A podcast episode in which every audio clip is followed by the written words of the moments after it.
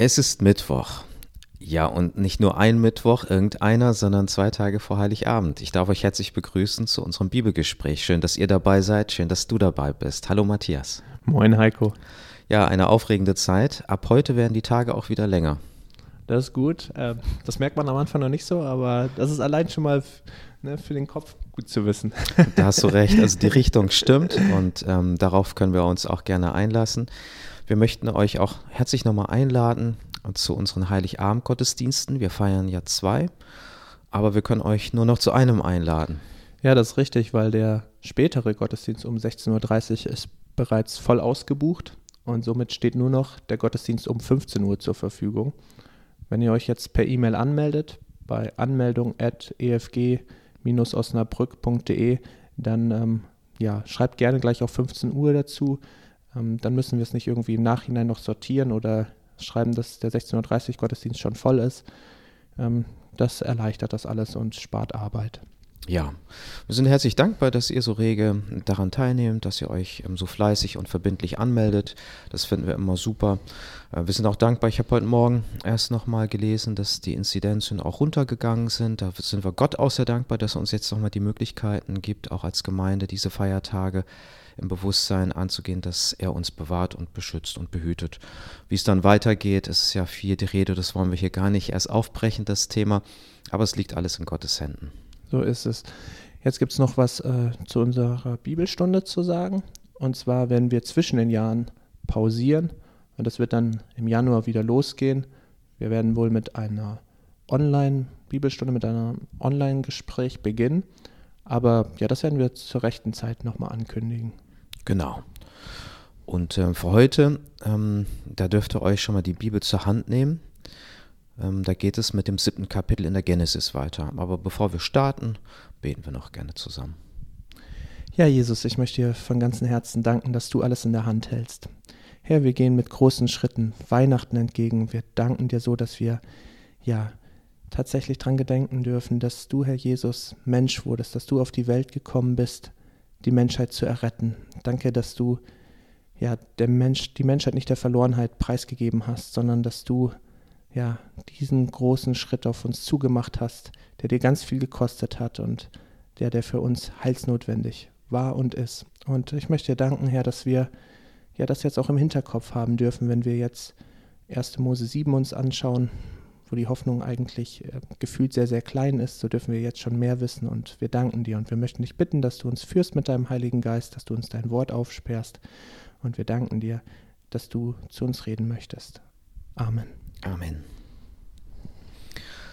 1. Mose Kapitel 7. Ich lese einfach mal von Vers 1 bis 5 vor. 1. Mose 7. Und der Herr sprach zu Noah, Geh in die Arche, du und dein ganzes Haus, denn dich habe ich gerecht erfunden vor mir zu dieser Zeit. Von allen reinen Tieren nimm zu dir je sieben, das Männchen und sein Weibchen, von den unreinen Tieren aber je ein Paar, das Männchen und sein Weibchen.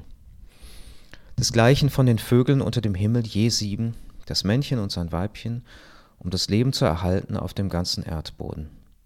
Denn von heute an, in sieben Tagen, will ich regnen lassen auf Erden vierzig Tage und vierzig Nächte und vertilgen von dem Erdboden alles Lebendige, das ich gemacht habe. Und Noah tat alles, was ihm der Herr gebot. Ja, das ist ein Bibelwort mit kolossaler Auswirkung. Ein richtig krasses Gotteswort. Noah und sein Haus, das heißt seine Familie, seine Frau, seine drei Söhne und ja, die drei Frauen der Söhne, die sollen in die Arche gehen, die möchte Gott bewahren. Ja, da kann man sich die Frage stellen, ähm, wer war jetzt hier gerecht? Ne? Weil hier heißt es ja, äh, denn dich habe ich gerecht vor mir erfunden in dieser Generation. Also das sagt Gott dem Noah. Also erstmal hat Noah Gnade vor Gott gefunden. Das finden wir im Kapitel davor. Und ja, auf eine Weise gerecht oder das rechte Verhältnis zu Gott hatte Noah, weil er ihm auch im Glauben gefolgt ist, weil er ihm auch gehorsam war, als er zum Beispiel jetzt den Auftrag bekommen hat, die Arche zu bauen. Ich meine, wer baut eine Arche mitten auf dem Land äh, in solchen krassen Dimensionen? wenn man nicht gehorsam ist Gott gegenüber und seinem Wort. Und das war Noah. Und ja, also er war nicht ohne Fehler, das wissen wir, weil er sich ja auch später einmal besoffen hat, aber eigentlich äh, ja, ist er mit rechtschaffenen Herzen Gott nachgefolgt. Man kann annehmen, dass es bei den Söhnen und den Frauen sich ähnlich verhalten hat, aber es ist nicht sicher, es wird nicht überliefert. Ähm, auf jeden Fall lässt Gott die gesamte Kernfamilie Noahs überleben und ich denke, um den Lebensfortbestand zu sichern. Weil das ist eigentlich noch die menschliche Saat, die dann praktisch nach der Sintflut ähm, sich wieder vermehren kann. Ja, also du sprichst es ja an, er war nicht ohne Fehl und Tadel. Ne? Er hing dann doch, doch sehr an seinem Wein, hat sich da berauscht. Aber auf der anderen Seite hat Gott in ihm auch das Gute gesehen. Ich finde das ist auch immer so dieser Hoffnungsschimmer. Gott schaut nicht nur auf das, was schlecht ist, sondern ähm, er versucht den ganzen Menschen zu erfassen und zu ergreifen. Und ich glaube, dass wem anders sollte es ähm, so bewusst sein, wie gerade Gott, der den Menschen geschaffen hat, dass der Mensch von Anfang an auch seine Schattenseiten hat. Und trotzdem verwirft Gott nicht den ganzen Menschen und sagt so, jetzt ist aus, ich hab's satt, ist er nah dran, mhm. sondern er, er sieht auch ähm, Menschen, die Gnade vor ihm finden. Er sagt nicht, alle Menschen sind schlecht. Also wie schnell pauschalisieren wir? Das stimmt. Und Gott tut es nicht. Und das zeigt auch ähm, gerade diese wichtige Begebenheit. Und das wird uns immer deutlich vor Augen geführt, auch dass es nicht nur auf Noah selbst ähm, einen, einen wunderbaren Einfluss hat, diese Gnade Gottes, sondern auf seine ganze Familie. Hier mhm. sagt ja Gott auch zu ihm, du und dein ganzes Haus. Mhm. Ähm, das hat er vorher ja. auch schon öfter gesagt, ähm, geht ihr als ganze Familie in die Arche und so weiter. Und da denke ich, äh, wenn, wenn Gott einmal über einen Menschen auch Einfluss findet in eine Familie hinein, da ist das so eine große Chance. So ein Riesensegen. Ja, ja, und da, da kann etwas draus entstehen. Das ist wie mit dem Senfkorn, da mag, das mag am Anfang alles unscheinbar wirken, mhm. aber wir sollten das nicht äh, klein schätzen ja. und auch nicht gering, auch nicht, wenn wir sagen, wir sind in unserer Familie vielleicht gerade die Einzigen, die, die an Jesus festhalten. Ähm, Gott kann dadurch so viel Segen bringen. Mhm. Wir haben es nicht in der Hand, aber wir dürfen ihm vertrauen. Ja, ja, auch manchmal in tragischen Situationen, wo dann der Glaube auch Halt gibt und dann vielleicht die anderen Familienangehörigen da auch Orientierung finden und Trost. Also da kann Gott viel tun in den Herzen der Familienangehörigen und ähm, ja, nicht alles verstehen wir, aber es ist so ein Segen, es ist so eine Gnade, wenn jemand zum Glauben kommt in einer Familie und es kann so große Auswirkungen haben, wie du schon sagst. Ja, und äh, hier ist auch der fünfte Vers, also mit dem wir gerade geendet haben, ist ja auch der gleiche, der mit dem der sechs, das sechste Kapitel endet. Ja. Noah tat alles, was ihm Gott gebot. Hm. Wird also ähm, öfter mal wiederholt in diesen Abschnitten. Das zeigt auch, worin dieser Glaube sich erweist. Also Gott hat nicht nur innere Merkmale des Noah gesehen, sondern der Glaube des Noah äußert sich hier in dem ganzen äh, Handlungsspektrum als immer wieder praxisorientiert. Ähm, der Glaube in seiner konkreten Form ist ja gelebte Liebe, ist aber auch äh, gelebter Gehorsam Gott gegenüber. Absolut, absolut. Ja, wenn wir hier nochmal in Vers 2 reinschauen, da heißt es, von allen reinen Vieh sollst du je sieben zu dir nehmen, ein Männchen und sein Weibchen. Ähm, das ist ein Unterschied zu den unreinen Tieren, die jeweils nur als ein Paar eingingen. Da kann man sich die Frage stellen, warum bei den ja, reinen Tieren gleich sieben Paare was denkst du, Heiko? Was ja. könnte der Grund dafür sein? Also da fallen mir jetzt zwei Gründe spontan ein. Das eine ist, ähm, dass die natürlich auch äh, zur Nahrung dienten, ja, auch der Familie. Mhm. Ja, klar. ja, das ist jetzt nicht so gut. ein schöner Hintergrund, aber ja. und das andere ist, wir werden ähm, davon ja noch lesen, dass auch ein Dankopfer da gebracht mhm. wurde. Und, und, und Gott ist der gleiche gestern, heute und in Ewigkeit. Der sieht ja auch ähm, alle Zeiten und der hat das schon vorausgesehen. Ähm, wenn die Flut weg ist, dann wird ein Neuanfang gestartet und ein Bund geschlossen. Ich will das nicht vorwegnehmen. Nächstes Jahr ist das nochmal ein Thema für uns. Ja. Ähm, aber das war dieses Opfer, was da gebracht wurde. Genau, mit reinem Vieh und das braucht es dazu. Und so konnte das Leben auch da sich weiter vermehren. Ähm, was auch spannend ist, ähm, dass auch je sieben äh, Vögel des Himmels, da ist nicht ganz klar, ob es jetzt sieben Pärchen sind oder sieben einzelne. Eigentlich so, um praktisch schon ein bisschen in dem Muster zu bleiben, würde man vielleicht an sieben Vogelpaare, ein Männchen und sein Weibchen denken. ist nicht ganz sicher. Ist auch eine spannende Frage, ähm, warum jetzt auch mehr Vögel es braucht. Und da gibt es auch, meine ich, zwei Antworten. Die eine Antwort ist, ähm, Noah, ja, noch bevor er die Arche verlässt, lässt ja auch mal zwei Vögel fliegen. Eigentlich drei, dreimal geht's, ne? Einmal mit dem Raben und dann mit der Taube und einmal kommt sie dann auch tatsächlich mit einem ja, Olivenzweig, meine ich, äh, im Schnabel zurück. Und da braucht es schon auch Vögel. Ja, und einmal kommt auch ein Vogel nicht zurück, so, der hat trockenes Land gefunden, dann, dann gehen sie raus, ne? Und das ist ja auch, diese Tiere wurden gebraucht, das wusste Gott auch schon im Vorhinein. Da gibt es die klare Anweisung und eben auch zum Opfer. Ähm, also gerade für die ärmere Bevölkerung war ja oft nicht äh, ein Lamm oder ein Rind zu opfern, sondern eine Turteltaube zum Beispiel. Mhm. Ja, das sind auch die, die Opfertiere, die wir im, im Tempel brauch, ähm, auch wieder finden, vorfinden. Mhm. Ähm, ja, ich glaube auch, dass ähm, mit, mit den Vögeln, die, das sind so die Sonden der Arche gewesen, die, das sind die Augen ähm, gewesen, die dann einfach mal die, oder die Satelliten, die rausgeschickt worden sind, um zu erkunden, wie weit steht das schon. Ja, das stimmt. Ähm, genau, und dann ist es auch ganz spannend, äh, bevor die Flut einbricht, sagt Gott auch wieder ganz klare Zeitangaben gibt er hier. Denn noch sieben Tage, dann lasse ich auf die Erde regnen 40 Tage und 40 Nächte lang und lösche von der Fläche des Erdbodens alles Bestehende aus, das ich gemacht habe. Um, ähm, zwei Sachen finde ich da sehr auffällig. Diese sieben Tage. Heiko, an was erinnern dich diese sieben Tage? Naja, an ganz schön viel. Ne? Das ist ähm, die Schöpfung beginnt oder entsteht innerhalb des, dieser sieben Tage. Das ist also auch die sieben als hebräische Zahl ähm, der Allumfänglichkeit. Mhm. Und ähm, dann ist auch eine Zeit erfüllt. Also da ist die, da ist ein, ein neuer Zeitabschnitt beginnt. Also so wie die Schöpfung mit den sieben Tagen beginnt, beginnt hier auch die, äh, das Ende der alten Schöpfung mit den sieben Tagen. Ja. Da, dem habe ich nichts mehr hinzuzufügen. Sehr okay. gut.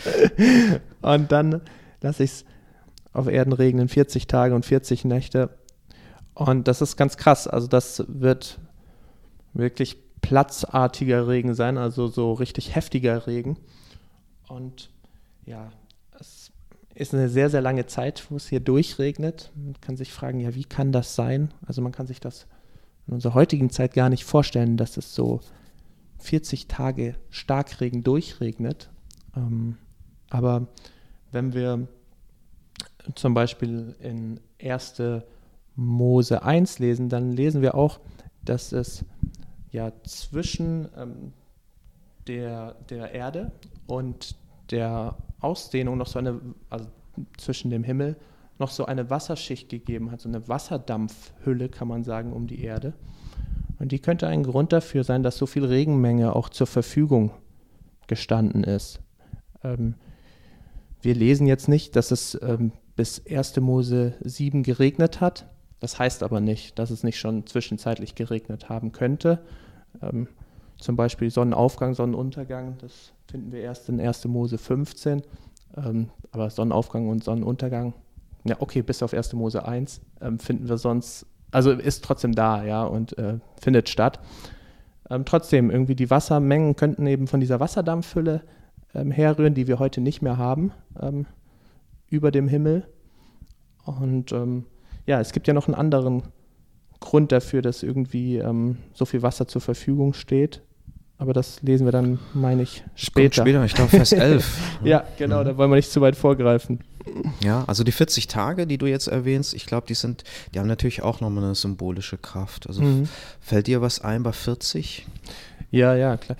Also 40 Tage vielleicht, also an 40 Jahre denkt man natürlich dann ja diesen Durchzug durch ähm, die Wüste, mhm. die das Volk Israel durchhalten musste. Mhm. Ähm, 40 Tage und 40 Nächte war ähm, Mose auf dem Berg des Herrn, ja, mhm. als er die zehn Gebote erhalten hat.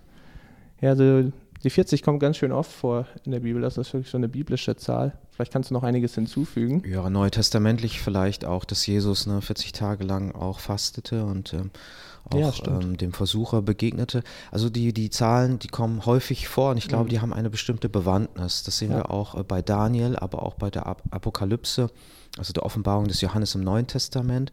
Das ist auch ähm, hebräisches Denken, das sind keine zufälligen Zahlen, Mhm. sondern die haben auch immer einen Hinweis. Und ich glaube, an dieser Stelle wird auch nochmal gesagt, das ist auch eine Zeit äh, der Veränderung, das ist auch eine Zeit der Reinigung. Dass, äh, dass Israel 40 Jahre durch, durch die Wüste gewandert ist, das war ja äh, aufgrund eines Vergehens. Stimmt. Ja, eine ganze Generation ähm, musste erst in der Wüste sterben, damit die neue Generation einen, einen neuen Anlauf nehmen konnte, ohne Angst, sondern im Vertrauen auf Gott dieses Land einzunehmen. Und das war eigentlich eine Reinigung, die da stattgefunden hat. Bei Jesus nach der Taufe war das auch eine Zeit der, der, der Prüfung und ähm, da wurde Glaube auch geprüft. Und ich glaube, dass es hier auch der Fall ist. Es ist, muss man sich vorstellen, wenn man sich das wirklich vor Augen hält, wenn ein Mensch 40 Tage lang eingesperrt ist, ja, ähm, auf, auf engem Raum. Die, die Arche war natürlich groß, wir haben die Ausmaße ja auch im sechsten Kapitel, ähm, aber ähm, der Platz war ja belegt. ja. Ja. Und dann die ganze Familie aufeinander hocken. Ich war mal ein paar Tage segeln mit äh, einer, einer Jugendgruppe, mit, mit Christen, als er auch Jugendpastor war. Und, ähm, und für mich war das ganz spannend, weil man sich da nicht ausweichen konnte. Man hat Hm. sich kennengelernt von allen Seiten. Ja, das glaube ich. Ja, das kann auch mal herausfordernd sein. Ja. Ähm, und hier ist es auch so. Also die Familie, die lernt entweder Zusammenhalt, ähm, der, der Glaube wird nochmal richtig auch ähm, geprüft, gefordert, kann aber auch aufgehen, vielleicht auch in den Herzen, die noch nicht so ganz dabei sind. Mhm. Ähm, und dann kann was Neues entstehen. Ja, das ist spannend. Und das war ja noch viel größer, der Zeitraum. Also 40 Tage und 40 Nächte war dieser Starkregen, Ja, aber der Aufenthalt der Familie von Noah in der Arche war am Ende über ein Jahr, Genau. ne, bis die Erde abgetrocknet ist und das ist schon eine ewig lange Zeit gefühlt. Ja. Und eins will ich nochmal vorwegnehmen, es heißt so, dass als die, no als die Flut eintraf, da war Noah 600 Jahre alt und er lebte danach noch 350 Jahre und er starb dann im Alter von 950 Jahren. Interessanterweise wird das Jahr der Flut, wir haben gesagt, das ist knapp über ein Jahr gewesen, wo er sich in der Arche aufgehalten wird. Das wird nicht zu seiner Lebenszeit hinzuaddiert.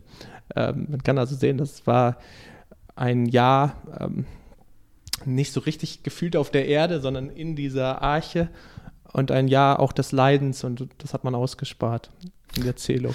er hat nicht das Label bekommen, ein, ein Jahr der Fülle, der Lebensfülle. Ja.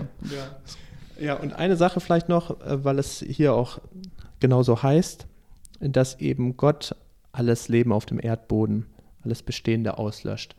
Er gebraucht dadurch die Flut, aber der Schöpfer ist es, der seine Schöpfung hinwegrafft, weil sie sich so von ihm abgekehrt hat, ja, weil sie so Böses und Arges den ganzen Tag ersinnt, ja. Ähm, natürlich hat Gott als Schöpfer das Recht, auch seine Schöpfung wie eine Knetmasse auch wieder zusammenzufassen. Das ist für uns natürlich sehr hart, ne? Das ist ähm, Gerechtigkeit und, und ja, diese Strafe, die, die war von epischem Ausmaß, aber eben auch die Gnade, ne? dass Gott trotzdem eine Familie durch all die Fluten hindurch gerettet hat, Mhm. mit dem er dann auch das Leben weiterführt.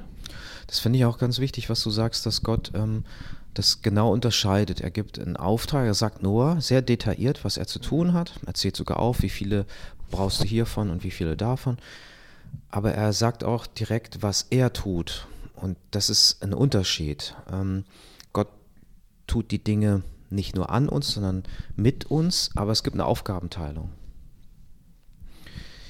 Ja, okay, dann würde ich sagen, gehen wir einfach mal weiter. Jetzt lese ich den nächsten Abschnitt von Vers 6 bis 10.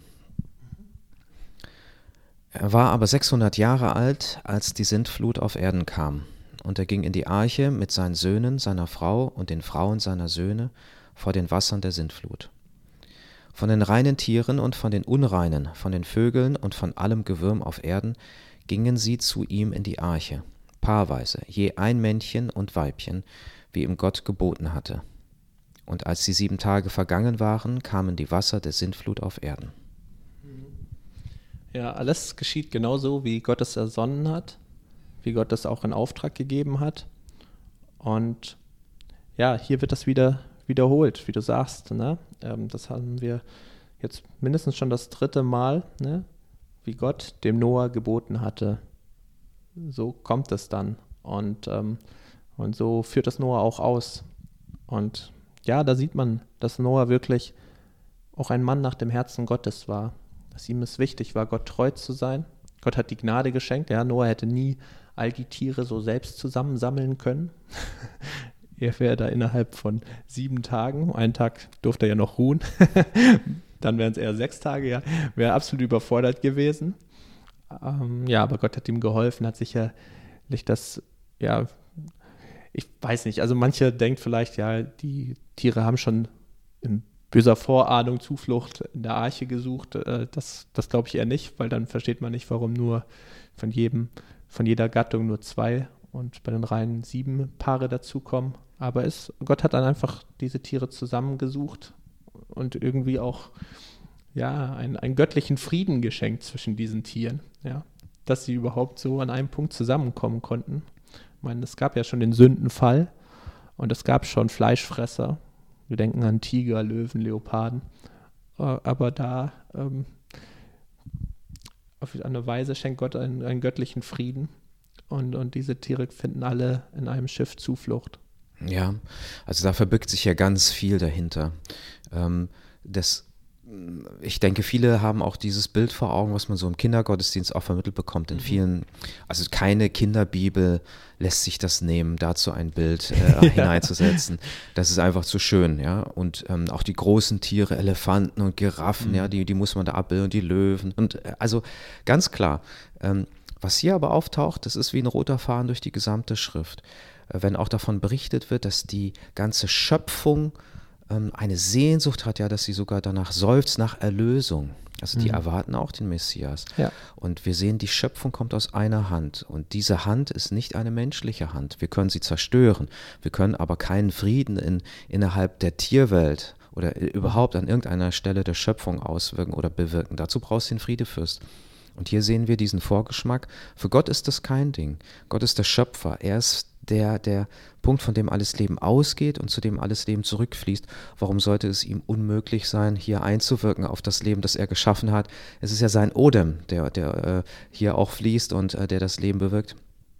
Also kein Ding. Ich glaube, wer, wer hier schon so, so Fragezeichen setzt und sagt, das ist ähm, das kann er sich nicht vorstellen. Ich glaube, wir können uns eine ganze Menge nicht vorstellen, auch von dem, was im Neuen Testament auch gesagt wird. Mhm. Aber vielleicht sollten wir die Dinge auch nicht alleine von unserer Vorstellungskraft abhängig machen. Da sind wir ja auch limitiert. Ja, eben. Und äh, da sind wir limitiert auf unsere Erfahrung, ja, auf unsere Richtig. Erfahrungswerte. Aber wenn wir von Wundern sprechen und wenn wir von Eingriffen Gottes sprechen in diese Welt, in unsere Lebenswirklichkeit hinein, dann reden, ja, reden wir ja von dem, was die Erfahrungswerte sprengt, was unerwartet ist. Und das ist Gott. Ja, wir reden, wenn wir von Gott reden, von dem, der eingreift. Wir reden nicht von jemandem, der die Welt mal geschaffen hat und dann guckt er zu, sondern wir reden von dem, dem alles gehört und ähm, der immer wieder eingreift. Davon berichtet die ganze Schrift und wir sind jetzt erst beim siebten Kapitel. Ja. Ja, genau. Es ist nicht so, wie Gott hat da so ganz viele Dominosteine aufgebaut und tippt nur so diesen ersten Stein an und alles andere passiert in einem Automatismus und Gott ähm, mischt sich nicht mehr ein und Gott schaut nur noch zu. Mhm. Ähm, das ist sicherlich eine ganz falsche Theologie und eine ganz falsche Vorstellung von Gott. Gott nimmt sehr aktiv teil am, Nehmen, am Leben, also Anteilnahme und aber auch ja, sein direktes Reinwirken in, ins Leben und auch große Veränderungen auch durch Wunder herbeizuschaffen. Das tut Gott durchweg, immer wieder, in der gesamten Geschichte ist das zu beobachten. Ja, und auch äh, in der gesamten Heilsgeschichte. Wir, wir, befinden uns hier ja auch bei, bei einer Handlung Gottes zur Rettung. Mhm. Zur Reinigung und zur Rettung. Ja. Äh, das ist ja ähm, großes Miteinander. Gott ist nicht nur das eine oder das andere, sondern er ist souverän und er tut beides. Und wir sehen das aber auch bei dem Fest, das wir jetzt in zwei Tagen feiern werden neutestamentlich, um den Bogen zu schlagen, es ist der gleiche Gott. Es ist ein Erlösungsplan. Er schickt seinen Sohn in diese Welt. Auch ein, ein, ein kostbares, unvorstellbares Wunder. Gott wird Mensch. Mhm. Ja, das stimmt. Dann äh, lese ich mal weiter ab Vers 11. Im 600. Lebensjahr Noahs, im zweiten Monat, am 17. Tag des Monats, an diesem Tag brachen alle Quellen der großen Tiefe auf, und die Fenster des Himmels öffneten sich, und der Regen fiel auf die Erde 40 Tage und 40 Nächte lang. An eben diesem Tag ging Noah und Sam und Ham und Japhet, die Söhne Noahs, und die Frau Noahs und die drei Frauen seiner Söhne mit ihnen in die Arche, sie und alle Tiere nach ihren Arten und alles Vieh nach seiner Art und alle kriechenden Tiere, die auf der Erde kriechen, nach ihrer Art und alle Vögel nach ihrer Art, jeder Vogel jeglichen Gefieders. Und sie gingen zu Noah in die Arche, je zwei und zwei von allem Fleisch, in dem Lebensodem war. Und die, die hineingingen, waren je ein männliches und ein weibliches von einem Fleisch, wie Gott ihm geboten hatte. Und der Herr schloss hinter ihm zu. Soweit erstmal. Genau, also du hattest ja schon angesprochen, das Alter wird erwähnt ähm, in Vers 11, in dem 600. Lebensjahr Noahs. Mhm. Und sogar ähm, der, der Tag, am 17. Tag des zweiten Monats, an diesem Tag. Ja, ich glaube, das ist das erste exakte Datum, das wir in der Bibel finden. Eigentlich der Ausbruch der Flut, eigentlich diese Menschheitstragödie, das ist zum ersten Mal mit einem ganz speziellen Datum, also ganz spezifischen Datum gekennzeichnet. Ich finde das gut, weil ähm, das ja auch unsere Lebenswirklichkeit im Glauben widerspiegelt. Viele ähm, Begegnungen, die wir mit Gott haben, finden exakt zu einem bestimmten Zeitpunkt auch statt. Mhm. Es gibt Prozesse im Leben eines Menschen, gerade auch im Glauben, da können wir es nicht genau sagen, wann es angefangen hat und wie es sich entwickelt hat, aber es gibt auch so Begegnungen, wo wir ganz genau sagen können, da ist was passiert oder da ist eine Entscheidung getroffen worden. Also zum Beispiel, wenn man Gott begegnet ist und gemerkt hat, er meint mich persönlich, dann kann man das ähm, an einem bestimmten Tag festmachen. Und selbst wenn man sagt, das war ein Prozess, hm. dann kann man sagen, aber heute möchte ich ganz bewusst ähm, auch mein Ja dazu geben und diesen Tag bestimmen als einen Tag, den ich in Erinnerung behalten möchte. Ja, und dass es hier so ein ganz klar definiertes Datum gibt. Ne? Also das ist für mich auch nochmal ein ganz starker Hinweis, dass das nicht irgendwie was ganz Vages war, die Flut. Irgendwie einmal vor langer Zeit und es könnte mal gewesen sein, sondern es wird sehr klar definiert. Alles ist hier sehr klar. Es ist sehr nüchtern und öfter äußerst kurz gehalten. Es gibt einige Wiederholungen, aber es wird jetzt nicht irgendwie in herrlichsten Farben ausgeschmückt, aber es ist trotzdem sehr klar in der Beschreibung. Ja, und da sind wir, glaube ich, an einem traumatischen Punkt der Menschheitsgeschichte oder der ganzen Schöpfung angelangt, bei der Sintflut. Und das ist etwas, was uns äh, ganz viel begegnet. Also es hat dieses Ereignis gegeben mhm. und das wurde dann unterschiedlich antizipiert oder weitergegeben. Manches wurde hinzugefügt, hinzugedichtet, auch wenn wir an, an bestimmte Epen denken. Gilgamesch-Epos ist zum Beispiel bekannt dafür, da kommt die, die Sintflut auch vor. Also es, ist, es gibt so viele Hinweise, wenn wir jetzt mal von, von der Eindeutigkeit der Schrift absehen. Ja, mir würde das schon reichen, aber sagen wir, jemand ist vielleicht noch archäologisch interessiert, geschichtlich bewandert, dann wird er in diesen Mythologien der alten Welt so viele Hinweise darauf finden, dass es dieses traumatische Erlebnis gegeben hat und dass die Menschen sich das bewahrt haben und versucht haben, sich zu erklären, wie kam es überhaupt dazu. Ja, ich habe gelesen, dass es 270 ähm, Erzählungen von der Sintflut gibt in den verschiedenen Kulturen. Also dass das, das ist schon eine sehr beträchtliche Zahl. Ich meine, es war auch so einschneidend. Das ist auch nicht verwundert, dass es so oft festgehalten wurde. Ja, und hier wird auch ganz klar gesagt, das war ein reales Geschehen. Es wird mhm. nicht als Bild hier vorgestellt. Die Bibel spricht auch manchmal in Gleichnissen, manchmal in Bildern. Das muss man auch ernst nehmen. Aber ein exaktes Datum wird hier gesagt, um nochmal festzuhalten. Und da geschah es. Ja, ja, ja genau. Und ähm, jetzt ist nochmal die Kausalität genannt, also wie es dazu kommen konnte, dass so viel Wasser ähm, zusammenkam auf der Erde. Da heißt es, äh, da brachen alle Quellen der großen Tiefe auf und die Fenster des Himmels öffneten sich.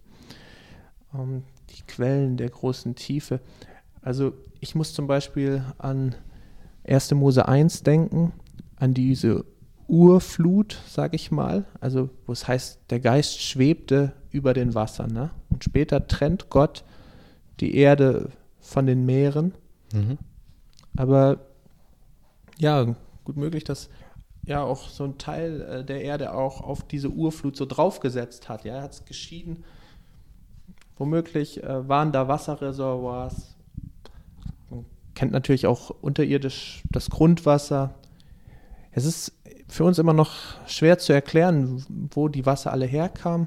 Wir müssen das auch nicht alles im Detail erklären. Das ist jetzt hier kein wissenschaftlicher Bericht.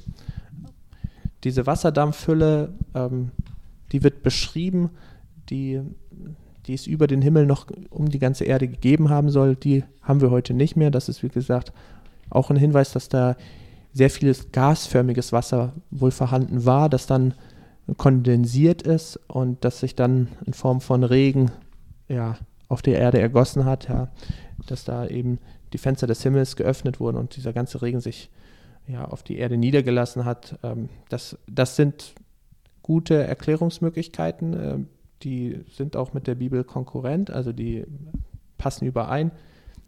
Aber ja, bis zum letzten, bis ins kleinste Detail können wir auch dieses große Wunder nicht erklären. Wie gesagt, ist kein wissenschaftlicher Bericht hier. Trotzdem wird sich so zugetragen haben. Gottes Wort ist ohne Fehler. Gottes Wort irrt sich nicht. Auch wenn wir nicht alles erklären und verstehen können, reicht es uns, um ja, Gottes Wort auch zu vertrauen. Ja, also ich muss ganz klar auch dazu äußern, dass, ähm, dass wir uns viele Dinge nicht erklären können. Ähm, ein Beispiel ist, dass ich meinen Jungs vor kurzem ähm, auf die Frage, wie die Ägypter es geschafft haben, die Pyramiden zu bauen, ähm, sagen muss, das, das wissen wir heute gar nicht. Mhm, das stimmt. Ja. Also es, es, gab auch in den, in den alten Kulturen, gab es, gab es auch Wissenschaft und es gab mhm. auch Methoden und es gab auch Mechanik, es gab Physik, es gab viele kluge Köpfe, die sich Möglichkeiten erdacht haben, wie man, wie man äh, Kultur errichtet. Aber auch natürlich Naturwissenschaft.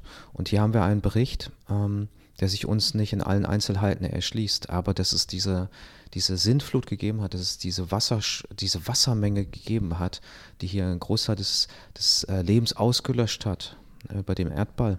Und dass fast alle Kulturen, alle alten Kulturen davon berichten, in irgendwelchen Schriften und Überlieferungen. Ich glaube, das ist schon ziemlich eindeutig. Und ich, ich ähm, finde es auch ähm, interessant, dass hier berichtet wird, es war nicht nur der Regen, sondern es war auch die Wassermenge, die von unten hochgedrückt mhm. hat. Ja. ja. Also da kam alles zusammen. Mich hat es ein bisschen erinnert auch an das, was wir im vergangenen Jahr oder im fast vergangenen Jahr auch mhm. erlebt haben, auch in Deutschland, auch Flutkatastrophen. Trotz aller Wissenschaft, trotz aller Technik, ähm, trotz all unserem Wissensvorsprung, den wir hier haben in der ersten Welt, sind wir doch immer mal wieder auch den Naturgewalten ausgeliefert. Und oft dem gegenüber auch sehr machtlos. Genau, und da merkt man eigentlich, ne, wie ohnmächtig man ist, wenn man in so einer Situation ist. Ich fand das sehr beängstigend, was, was auch wirklich möglich ist. Auch, ähm, das war ja nicht so weit weg, es war Nordrhein-Westfalen. Mhm. Ähm, ja, und viele Menschen sind da in großes Leid gestürzt worden. Naturgewalten, ähm, also der Mensch ist nicht Herr davon, darüber. Ja, ja nur Gott. Ja. ja, die Tiere gehen mit Noah und seiner Familie so ein in die Arche, wie sie sollen. Und dann heißt es am Ende des 16. Verses, und der Herr schloss hinter ihm zu. Die Arche schloss er zu. Also ich bin überzeugt davon, ja, also es gab eine Tür in der Arche an der Seite. Ich bin überzeugt davon, dass Noah auch verantwortungsvoll schon die Tür auch geschlossen hat, von innen, ja. Aber diese Arche, die sollte über ein Jahr, ähm, ja, über den Wassern äh, dahin treiben. die wird ja nicht mal gelenkt, sondern die treibt dahin.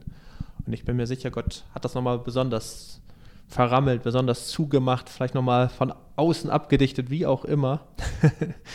Auf jeden Fall hat Gott gesagt, so das ist die Saat des Lebens, die ich in dieser kolossalen Katastrophe retten werde, um einen Neubeginn zu schaffen. Das ist der Funke Hoffnung, der der Welt bleibt. Hier werde ich wieder aufbauen. Und wenn jetzt Noah noch einen Bekannten gehabt hätte oder irgendwie von früher einen Arbeitskollegen, er hätte die Tür nicht mehr öffnen können. Nachdem Gott die Tür geschlossen hat, dann war das Gottes ganz klares Einwirken, sagen, das hier, das ist ja die Lebenssaat, diesen Lebensoden, der sich in dem Schiff befindet, den werde ich durch die Flut hindurch retten und, und keinen weiteren. Da hat Gott dann auch das letzte Wort gesprochen. Ja, und das hat er auch. Und wenn wir sagen, wir glauben an Gott, dann glauben wir auch an ihn als den einen wahren Richter. Wir haben das auch in unserem Glaubensbekenntnis, wenn wir darüber sprechen, dass Jesus Christus wiederkommen wird, zu richten die Lebenden und die Toten. Es geht also ähm, um eine ganze Menge. Ähm, das ist etwas, was wir alleine Gott auch zugestehen können, weil er alleine gerecht ist und weil er alleine die Herzen der Menschen kennt. Aber er wird richten. Er ist Richter. Das ist sein Amt. Das ist etwas, was er sich auch nimmt. Ja, er ist souverän. Und hier zeigen, zeigt er auch, dass er eine Tür auch zumacht. Wir predigen ja die gute Nachricht. In, in, zwei Tagen haben wir es wieder, dass, dass auch Menschen zu den Gottesdiensten finden, die ansonsten sehr selten sich äh, blicken lassen. Und dass man dann zu Hause vielleicht auch mit Menschen äh, Weihnachten feiert, die vielleicht mit Weihnachten inhaltlich gar nicht mehr so viel verbinden. Und gerade da ist es wichtig, darauf aufmerksam zu machen, dass Gott auch das letzte Wort spricht, nicht nur das erste, dass er sagt, ihr seid alle bei mir willkommen. Manche nehmen das sehr auf die leichte Schulter. Gott heißt uns willkommen, Gottes Tür ist für uns geöffnet. Aber wir sollten bedenken, ähm, das ist jetzt Zeit der Gnade und eines Tages ist diese Tür zu. Gott macht sie selber zu. Und ähm, umso dringlicher ist es, dass wir jetzt diese Botschaft für uns verstehen, dass wir dieser Einladung folgen es gibt nichts Schlimmeres, als dass es zu spät ist. Und Jesus hat einige Gleichnisse, wo es auch um dieses zu spät geht. Ja, denken wir auch an das Öl der Jungfrauen. Es ist, ähm, Gott möchte nicht, dass wir draußen stehen. Gott möchte nicht, dass wir außerhalb dieser Arche sind, dass wir ertrinken, dass wir verderben. Ähm, das tut ihm unendlich leid. Aber er wird es tun, er wird diese Tür schließen. Aber solange ruft er und sagt, Kommt her, ihr habt alle Eingang, alle, die ihr mühselig und zerbrochen seid, die ihr erkannt habt, dass ihr unter der Sünde leidet, ihr seid richtig bei mir und ich will euch Vergebung schenken, ich will euch Erlösung geben und ihr sollt gerettet werden und nicht umkommen. Mhm. Absolut, und Gott hat sich ja auch zugewartet mit ganz viel Gnade, auch in den Zeiten Noahs, dass auch die anderen Menschen äh, ja, von Noahs Generation, sage ich mal, in der Gesellschaft, dass sie umkehren. Da hat Gott sicherlich zugewartet in seiner Gnade. Er hat nicht äh, sofort reingeschlagen und durchgegriffen. Da gab es viele Möglichkeiten, Situationen, Jahre, wo sie sich Gott hätten zuwenden können. Vielleicht sogar in diesen letzten äh, sieben Tagen noch, als die Tiere alle in die Arche gegangen sind. Also Gott ist ja berühmt und geschätzt dafür, dass er ähm, auch Gnade walten lässt. Also in eigentlich schon beschlossenen Gerichtsurteilen. Wir denken an Ninive, mhm. ja, wo alle Niniviten dann sich in Sack und Asche gehüllt haben und Buße getan haben und Gott hat die gesamte Stadt, eine riesige Metropole, verschont, wo schon Gericht verkündet wurde. Und ich bin überzeugt, wenn die Menschen in den Zeiten Noahs, in dieser Zeit, selbst wo die Tiere noch eingegangen werden, Buße getan hätten. Womöglich wären noch ein paar, eben die, die Buße getan haben, gerettet worden. Aber davon ist uns nichts berichtet. Aber wir wissen eins, Gott ist derselbe, der heute ist, der zur Zeit Jesu war und der zur Zeit Noahs war. Also er war immer der gleiche und immer gleich liebevoll und gnädig. Und äh, das, das ist ganz wichtig, dass uns auch in dieser sehr herausfordernden Sintflut-Erzählung uns das noch vor Augen ist. Ja, dann lese ich einfach mal weiter ab Vers 17.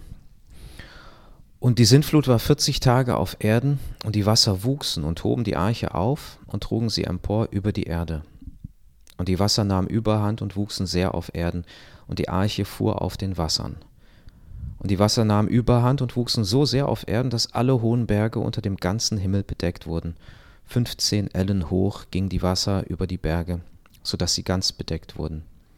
Da ging alles Fleisch unter, das sich auf Erden regte, an Vögeln, an Vieh, an wildem Getier und an allem, was da wimmelte auf Erden, und alle Menschen. Alles, was Odem des Lebens hatte, auf dem Trocknen, das starb. So wurde vertilgt alles, was auf dem Erdboden war, vom Menschen an bis hin zum Vieh und zum Gewürm und zu den Vögeln unter dem Himmel. Das wurde alles von der Erde vertilgt. Allein Noah blieb übrig und was mit ihm in der Arche war und die Wasser wuchsen gewaltig auf Erden 150 Tage. Ja, das ist jetzt ähm, das Gericht in, ja, mit seinen kolossalen Auswirkungen. Ja, diese schon mehrfach angesprochenen 40 Tage ähm, des Regens, die brechen tatsächlich genauso, wie Gott sie vorhergesagt hat, hinein. Und ähm, ja, die Wasser werden so groß auf der Erde, sie heben die Arche empor. Man könnte jetzt denken, oh, vielleicht wird ja einiges hier ziemlich oft wiederholt, aber es ist nicht so. Es ist tatsächlich so, dass die Beschreibungen eigentlich immer eine Steigerung des vorherigen ähm, aufzeigen. Also hier heißt es in Vers 18, und das Wasser schwoll an und wuchs gewaltig auf der Erde, und die Arche fuhr auf der Fläche des Wassers, und das Wasser schwoll sehr, sehr an auf der Erde, so dass alle hohen Berge, die unter dem ganzen Himmel sind, bedeckt wurden. 15 Ellen darüber hinaus schwoll das Wasser an, so wurden die Berge bedeckt. Ich finde das immer so gewaltig, wenn ich dann an die hohen Gebirge denke. Und das Himalaya-Gebirge, sehr, sehr hohe Berge, ja, zum Teil über 8000 Meter und alle Berge wurden bedeckt. Wir wissen natürlich nicht genau, heute kennen wir diese Berge mit ihren Höhen. Vielleicht gab es auch irgendwie, als die ähm, Quellen der Tiefe aufgebrochen und da haben sich die Erdkrusten sicherlich auch bewegt. Vielleicht hat sich auch einiges bei den Gebirgen getan, ähm, dass Gebirge neu entstanden sind, Berge neu entstanden sind. Aber was wir wissen dürfen, es waren gewaltige Wassermassen, so große Wassermassen, dass wirklich alle Berggipfel bedeckt waren von dem Wasser. Und es gibt hier auch wieder eine sehr präzise Zahl, ähm, und zwar wie weit sie auch mit Wasser überdeckt wurden, die Berge, und zwar 15 Ellen. Jetzt weiß man, dass eine Elle ja, 45 Zentimeter hat. Dann kann man sagen, es sind knapp sieben Meter, denn alle Berge mit Wasser überdeckt sind. Und wir wissen auch, dass die Arche eine Höhe hatte von 30 Ellen. Das heißt, dass ja, also wenn der Tiefgang etwa die Hälfte der Höhe der Arche ist, dann konnte die Arche tatsächlich dann auch über jeden Berg treiben. Ja? Also, also die Arche konnte nirgendwo anstoßen in der Zeit, in der die Wassermassen ihren Höchststand erreicht haben. Und die sind ja erstmal angewachsen durch diese 40 Tage Starkregen und dann eben auch durch die Quellen der Tiefe, die sich aufgetan haben. Genau, und die sind ja bis 150 Tage noch angewachsen, also 40 Tage Regen und 110 Tage durch die Quellen der Tiefe. Also das, das war wirklich gewaltig. Also wir haben nichts Vergleichbares, das es danach irgendwie auf Erden gab. Ah, da habe ich mal irgendeinen so einen Katastrophenfilm äh, gesehen. Das erinnert mich auch immer wieder so äh, an diese Wassermassen. Das kann man sich ja kaum vorstellen. Besonders, ähm, ich bin jetzt nicht unbedingt jemand, der an der Küste gewohnt hat oder gelebt hat. Da habe ich höchstens mal ein paar Urlaubstage verbracht. Mhm wenn man sich ähm, nicht eine, eine, ruhige See vorstellt, sondern so ein aufgefühltes, äh, sturmgepeitschtes Meer, ähm, da fühlt man sich natürlich unglaublich klein dagegen. Also diese, diese meterhohen Wellen. Und die Arche, ich, ich kann mir vorstellen, als die plötzlich genug Wasser unter dem Kiel hatte, dass sie abhob. Mhm. Ja, also da muss ja schon einiges an Wasser dann gewesen sein. Bei so einer großen Arche, ja. Ja, also ich glaube da, ähm, spätestens zu diesem Zeitpunkt war der Familie, die drin war, war allen klar. Ich, es wird ja nicht davon berichtet, wie sie zum Glauben standen. Mhm. Aber ich glaube, in, in dem Moment, und ich kann es mir gut vorstellen, dass ihnen das bewusst wurde, was, was eigentlich wirklich geschieht, dass sie, dass sie gerade Rettung erfahren. Und diese Dankbarkeit, nicht draußen sein zu müssen, schutzlos preisgegeben. Und äh, wie viele Menschen, die vorher jahrelang an diesem Bau ent, entlang gegangen sind und auch gespottet haben. Wir wissen ja, dass viele Leute auch Noah verspottet haben. Mhm. Ähm, was wird in denen in dem Moment vorgegangen sein? Ja? Ähm, und ich, ich sage das nicht mit Schadenfreude, sondern ich sage das so auch übertragen auf, auf die Situation, in der wir uns befinden. Wie oft machen wir uns lustig über Gott? Hm. Wie oft machen wir uns lustig über die Botschaft seiner Gnade, seiner Liebe, aber auch äh, die Einladung zur Buße. Wir tun so, als hätten wir es nicht nötig oder wir tun so, als ähm, wäre das uns zu unbequem, wir würden drüber stehen. Ähm, und, und in all dem schaden wir uns selbst. Ja. Absolut. Ja, ich würde auch nochmal gerne einen Vergleich ziehen zwischen Noah und was zur Zeit in der Sintflut passiert ist und zur heutigen Zeit. Also genau so, wie Gott es verkündet hat, vorab ist es gekommen. Nur Noah und seine Familie und die besagten Tiere in der Arche wurden gerettet. Alles andere Leben auf Erden wurde vertilgt, wurde ausgelöscht. Gott hat Wort gehalten so krass und so groß das war, auch unvorstellbar sicherlich für die Menschen jener Zeit, aber es ist genauso eingetreten. Und ja, in seinem Wort verheißt uns Gott auch, dass es ein Gericht am Ende aller Tage geben wird. Und dass nur die, die an Jesus Christus glauben, die ihr Leben Jesus ja übergeben haben, ihm gewidmet haben, so die wirklich ihr altes Leben aufgegeben haben, um Buße und Vergebung gebeten haben und dann wirklich ihr Leben Jesus gewidmet haben, dass nur die, diese Menschen tatsächlich errettet werden, praktisch von dem zweiten Tod bewahrt werden. Den ersten Tod, den sterben wir alle hier auf Erden, aber der zweite Tod, der Tod der ewigen Verdammnis, den müssen wir nicht sterben. Da gibt es dieses riesige Heilsgeschenk, dieses gewaltige Heilsgeschenk Jesu Christi, der am Kreuz von Golgatha für all unsere Sünden gestorben ist, in seiner unbändigen Liebe und Barmherzigkeit. Und das reicht uns, der Herr Jesus Christus. Und wir dürfen das annehmen.